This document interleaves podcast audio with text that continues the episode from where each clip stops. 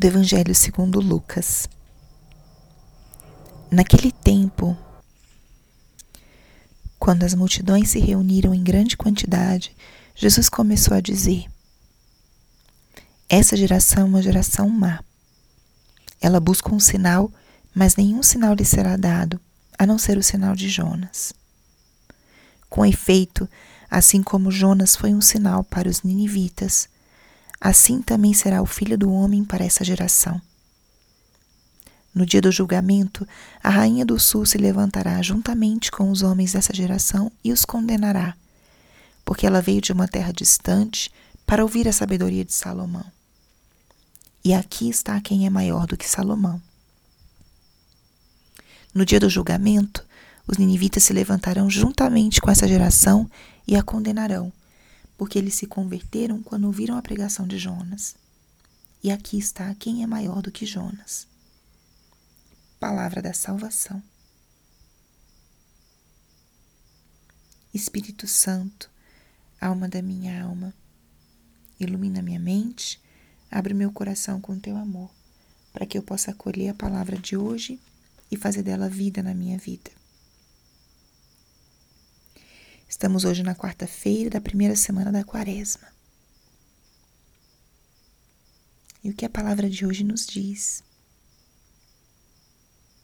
O evangelho de hoje volta a nos trazer um elemento que a liturgia da segunda-feira também nos trouxe.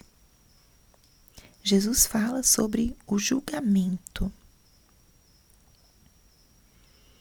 E a meditação sobre o nosso encontro final com Deus, ou sobre as realidades últimas da nossa vida, ela dá um fruto muito profundo no nosso momento presente.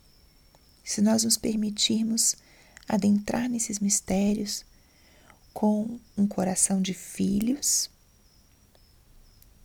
e escutando realmente o Evangelho, a mensagem, a boa nova de Jesus.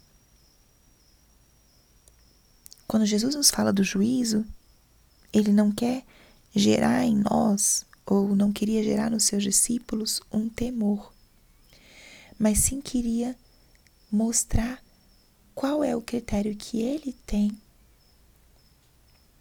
qual é o critério que ele queria revelar para nós como critério de salvação.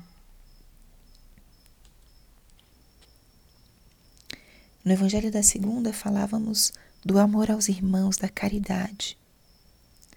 E hoje Jesus traz um outro elemento muito importante que pode ser luz para o nosso caminho da quaresma, que é a fé nele. Reconhecê-lo como quem ele é, como nosso Deus, como nosso Messias, como nosso Salvador. Reconhecê-lo como o Deus de amor, o Deus Todo-Poderoso, como o nosso Cristo. Esse reconhecimento, essa fé em Jesus é um elemento muito determinante no nosso segmento de Cristo, na nossa vida espiritual. De tal forma que Jesus fala nesse evangelho nós buscamos, essa geração busca um sinal.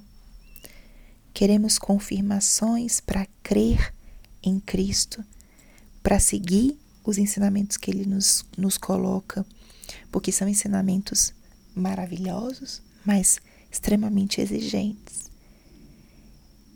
E se a gente pensa no nosso percurso quaresmal, essa passagem está sendo colocada na primeira semana da quaresma, estamos no início do nosso percurso. Podemos por vezes duvidar: será que vale a pena? Qual é o sentido desse jejum, oração, da penitência, da esmola? Qual é o sentido disso tudo? E começamos a duvidar e nos questionar com aquilo que nos custa.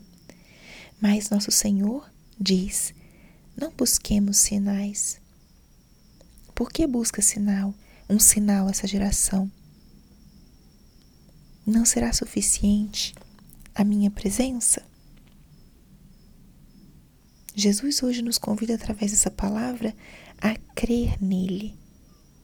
Porque nós somos capazes de crer e de seguir aquilo que vemos que nos chama a atenção.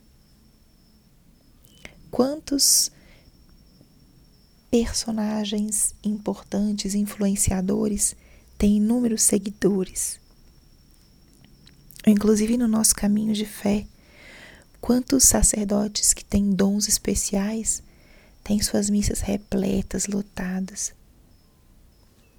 Ou é, bons pregadores têm seus auditórios lotados. Nós vamos atrás daqueles que nos mostram sinais sensíveis. Mas aqui está quem é muito maior do que estes. Está quem é muito maior do que Salomão. Está quem é muito maior do que Jonas.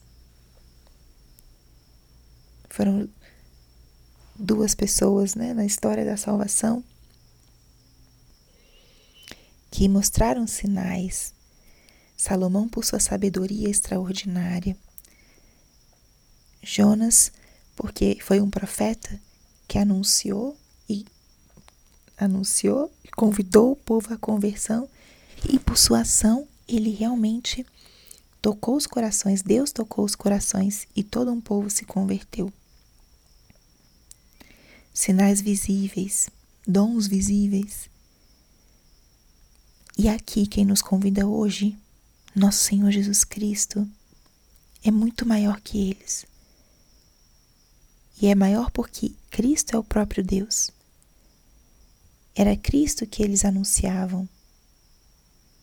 Era para esse Messias que toda a ação dos profetas, dos reis apontava.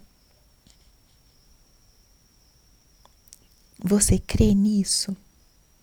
Você crê que esse Jesus que te convida hoje a viver um caminho quaresmal, de seguimento, de conversão, é esse Jesus que te redime, é esse Jesus todo-poderoso, é esse Jesus que transforma corações, é esse Jesus que intervém na nossa vida concreta. Você crê nisso? Leve essa pergunta para o seu dia, porque o sentido dessa quaresma, o sentido desse caminho é esse: a fé em um Cristo que veio ao mundo, se fez homem para nos salvar, para nos redimir dos nossos pecados, para restabelecer a nossa comunhão com Deus, que estava quebrada. Andávamos como ovelhas sem pastor e ele veio. Veio ao nosso encontro, veio nos resgatar. Você crê nisso? Renova hoje a tua fé em Cristo. Que essa fé dê sentido para todo o teu caminho quaresmal. Porque esse caminho vai culminar em acompanhar Cristo na sua paixão, morte e sua ressurreição. Cremos nisso? Glória ao Pai, ao Filho e ao Espírito Santo como era no princípio, agora e sempre. Amém.